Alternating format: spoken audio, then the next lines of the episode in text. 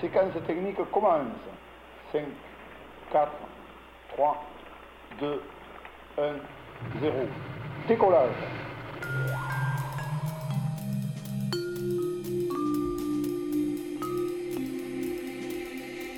Garde-le pour toi. Histoire et confidence. À la gardoise. Dans cet épisode, nous rencontrons un paysan boulanger, bourlingueur et philosophe. Nous entrons dans le laboratoire et aujourd'hui, c'est jour de pain. Et là, je vais regarder un peu l'état des- d'avancement des pâtons. Apparemment, euh, non, ça peut attendre encore un peu. Et là, bon, bah ça, c'est le pain qui commande. Quand il sort après, on en fournera. Et là, on va passer dans le fondu proprement dit. Voilà. À quelle heure tu les as préparés, ces pâtons? Euh, alors les pâtons, là, ils ont poussé une heure et demie, mais avant, ils ont poussé en masse pendant trois heures. Donc, ça fait 4h30 en tout. Voilà, à peu près. Alors, la, la voix féminine que vous entendez, c'est Emmanuel, ma compagne. C'est la boulangère. Je ne trouverai rien de mieux que pour garder ma femme que d'en faire une boulangère.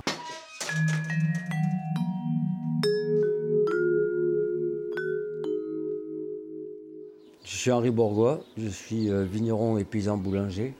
J'ai grandi à Saint-Bosély, euh, le village où mes parents euh, vivent toujours. On a été quand même quatre générations à vivre sous le même toit quand j'étais en bas âge. Mon arrière-grand-père, euh, mes grands-parents, donc mes parents et la fratrie, mon frère aîné, ma sœur, mon autre frère et moi.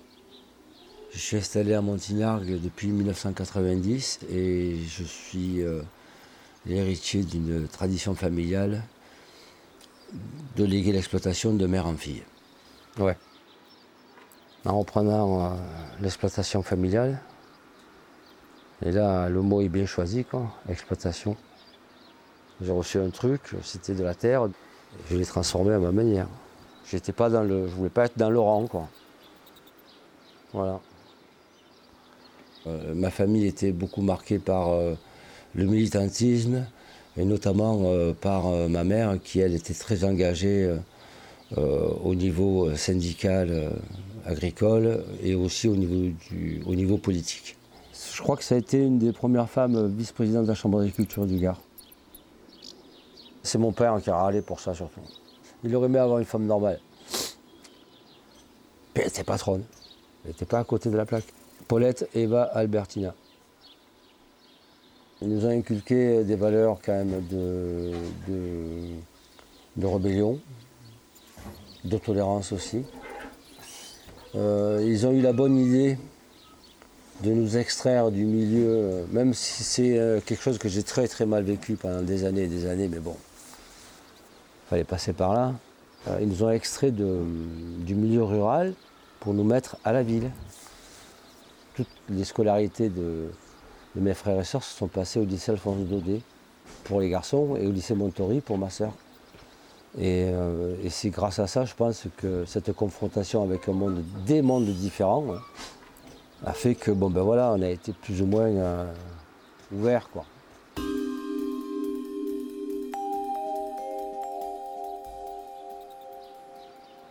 Ma mère nous a toujours emmenés dans des expos. euh, mon père était un grand lecteur, euh, lisait beaucoup. Euh, ouais, c'est aussi un- une imprégnation familiale, quoi. Le dessin, ce qu'on va appeler des graphes. Voilà, c'était surtout euh, extérioriser quelque chose ou, de cette manière-là. C'était surtout euh, des, des motifs, des dessins. Le slogan, c'est venu après, plus tard. Le slogan, comme, euh, bah, comme on, nous, assène de publicité dans les villes, quoi, par des 4x3, pourquoi nous, on ne peut pas non plus asséner quelque chose? Le premier truc que j'ai écrit, c'était euh, sur un pont de chemin de fer euh, assez haut, hein, assez haut. Et sur la, sur la frise du pont, j'avais écrit des paroles de- des Blues Brothers. D'un côté, il y avait marqué Everybody needs somebody to love. Et de l'autre côté, il y avait marqué le reste, je suppose. Et euh, je faisais ça avec euh, Fabien, mon frère aîné. Et ça, ça a duré quelques temps, on s'est bien éclaté. Quoi.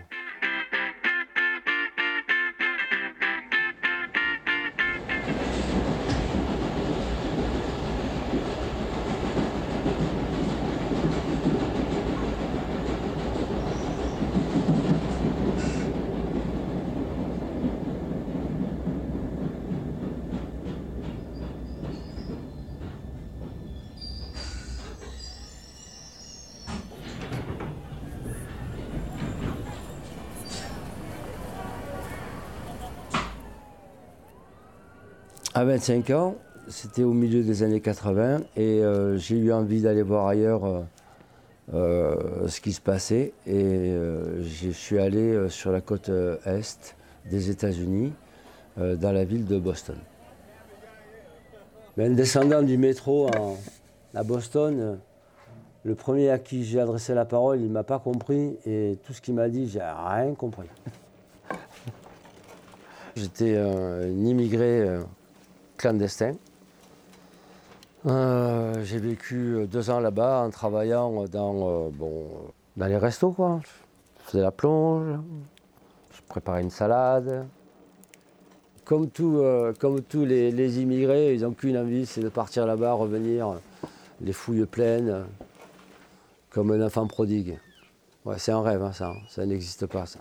C'était un grand tournant dans ma, ben, ben, vie, hein, si on peut dire ça. Quand on part en voyage, on va rencontrer soi-même en premier, même si on ne le sait pas au début. À la sortie, c'est ça, on se rencontre soi-même. Et euh, j'ai rencontré l'agriculture biologique là-bas. Et c'est ce qui m'a montré qu'effectivement, voilà, quoi, là où il fallait porter un combat, c'était bien là-dessus.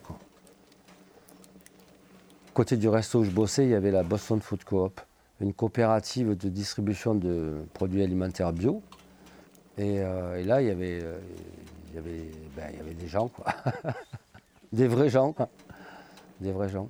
C'était moto, rock'n'roll, bière, pétard, la vie, quoi. Ah, je me suis dit, putain, cool. Voilà, ça aussi c'est important. La convivialité, ben ouais, vivre avec les gens. Ça sert à rien de faire un super truc et d'être tout seul dans sa tour d'ivoire.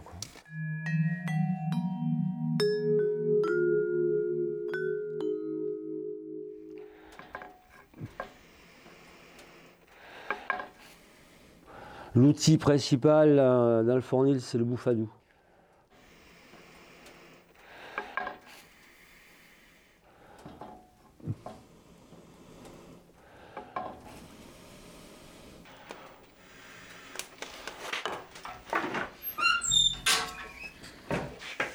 J'ai un petit moulin euh, qui me permet de faire euh, une partie de ma farine et ensuite je complète avec des farines donc je connais euh, l'origine, la production et, tout le, on dit, toute la traçabilité.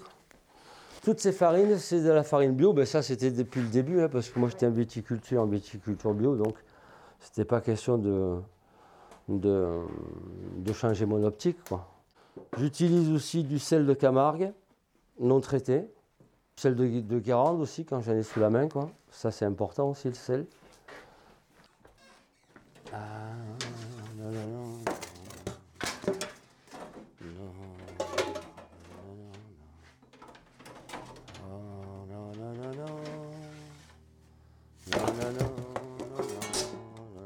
Puis ce qu'il y a de bien avec le pain, c'est que le matin tu démarres, tu as de l'eau, de la farine, du sel, du levain. Et le soir tu as du pognon.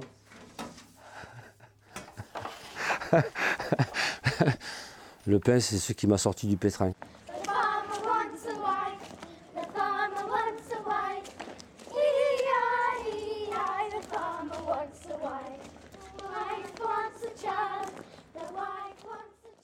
Heidi, euh, la, mère de nos enfants, on va dire, on s'est rencontrés là-bas. Elle faisait des études de, des beaux-arts.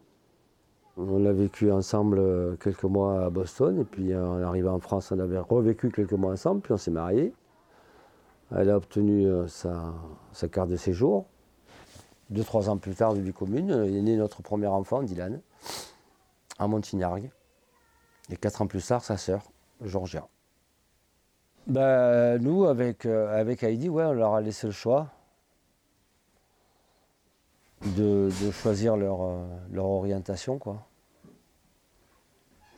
bah, il vaut mieux aider euh, quelqu'un qui a envie de faire quelque chose que de lui dire il y a autre chose qui est meilleure pour toi. Quoi.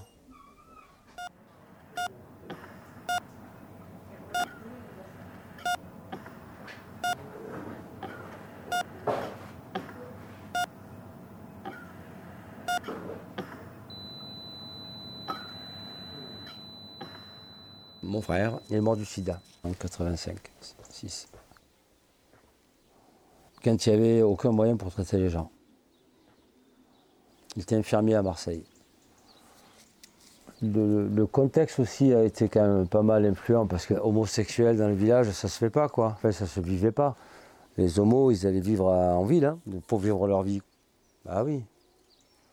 Ah oui, oui, dès qu'il a plu, il s'est barré. Puis quand il est au village, c'était pour rendre visite aux parents, point barre quoi. Mes parents l'ont accompagné.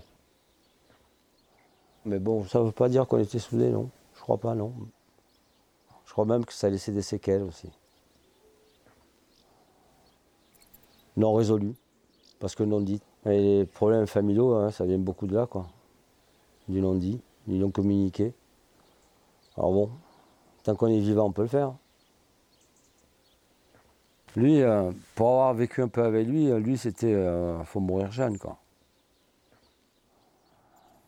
Robert.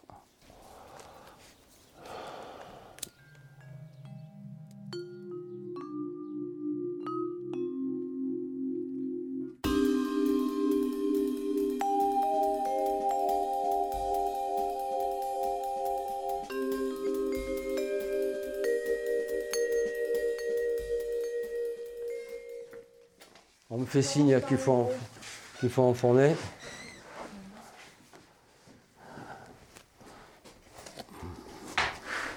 Deux par deux Ouais, deux par deux.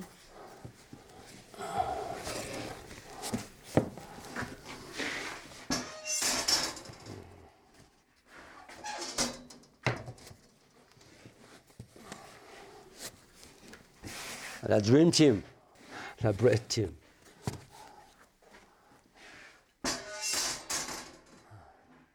Eh ben moi là je suis à un an ou deux de, de la retraite et je, travaille à la transmission, à la transmission du savoir, de l'exploitation. Et je souhaite que ça se passe, euh, que ça prenne un tournant, une direction, parce que maintenant on est dans les temps, les temps changent énormément et on a besoin de, nouvelles choses quoi. Ah c'est un peu sportif quand même. Hein. Là, c'est un super boulot.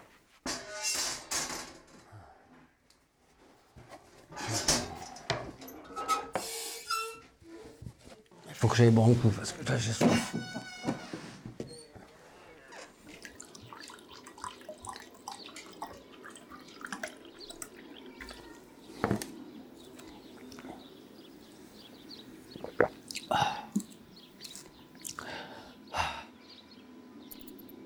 Le monde rural en lui-même, bon, il y a, un, très bon, très bon bouquin de Louis Chalet, originaire de Brignon, La mémoire du village. Lui, il est né en 1907. Et lui, euh, ben, il a vu euh, les, journaliers qui ont arrêté de travailler parce que les machines les ont remplacés. Il a vu arriver les voitures, il a vu arriver euh, les tracteurs, et l'agriculture, comment elle s'est transformée. Les gens qui se sont lancés dans l'élevage industriel, et tous ces process-là, lui, ce qu'il pense, c'est qu'il valait mieux travailler 6 euh, jours sur 7 et être tranquille que se faire de soucis en payant la traite du tracteur.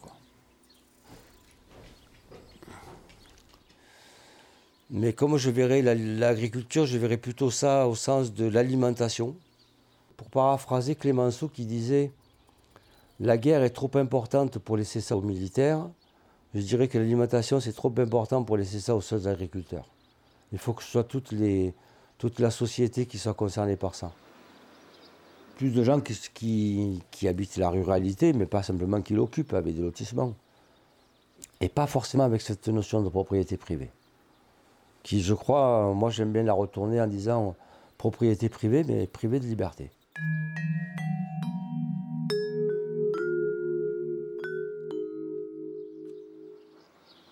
La terre appartient à celui qui la travaille. Et bon, je pense qu'il y a déjà des pistes, hein. des, communes ou des agglos qui seraient propriétaires des terrains et qui dessus auraient des jardiniers communaux qui cultiveraient pour leurs mômes qui vont à la cantine ou leurs vieux qui sont en EHPAD, par exemple. Et ça permettrait aussi euh, que, ce soit, que ce soit transversal, ce poids.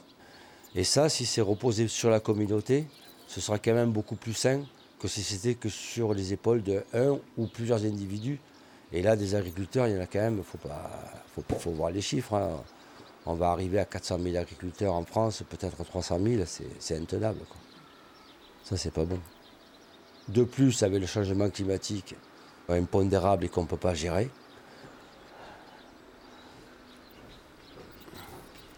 le paysan fait le paysage. Ben oui. Ben oui. Ah. Ouais.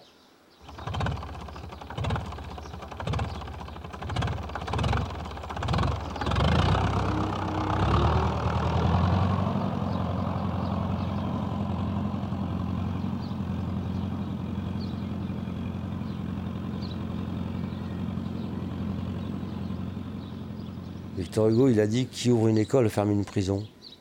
J'aimerais bien trouver une formule qui, par rapport aux paysans, qui, qui fait une exploitation. Non, c'est compliqué à trouver.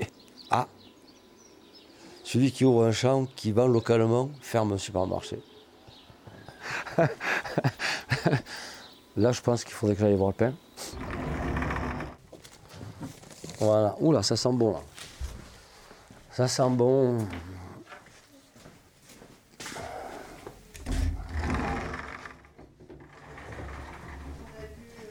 Emmanuel, euh, Macruel, Emmanuel, Oui, c'est l'heure. on y va Ouais. Ah bah, allez, on y va. La partie la plus fun, c'est celle-là, hein, c'est de défourner quand même. Ah ben oui. Aïe ah. Ah, c'est bien cuit ça. C'est joli. C'est cuit. Tu vois qu'on a bien fait de ne pas attendre hein, pour le petit épeautre. Il faut que ça sonne euh, assez creux, plutôt sec. Voilà, un son. Voilà. Et le son dé- détermine. Là, ça manquerait un petit peu. Là aussi. Là, c'est bon.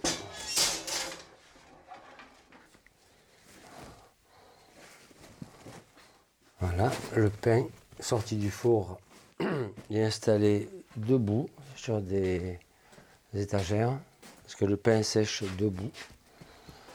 Il faut qu'il se ressuie. Pendant ce temps-là, s'il y a assez de silence, on entend craquer.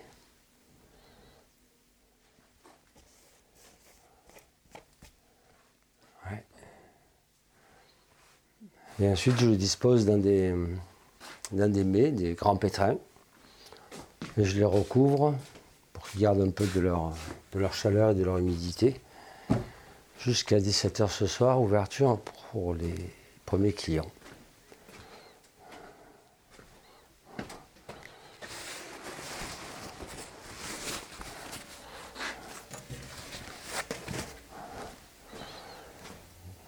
Moi, le pain, ça me suffit. Le pain, une petite épeautre, euh, tout zèle, une un pain brioché. Parce que quand il n'y a plus de pain, ben, des fois il y a des brioches.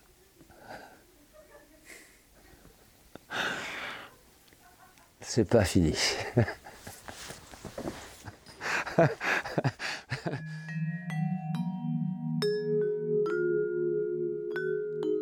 Garde-le pour toi.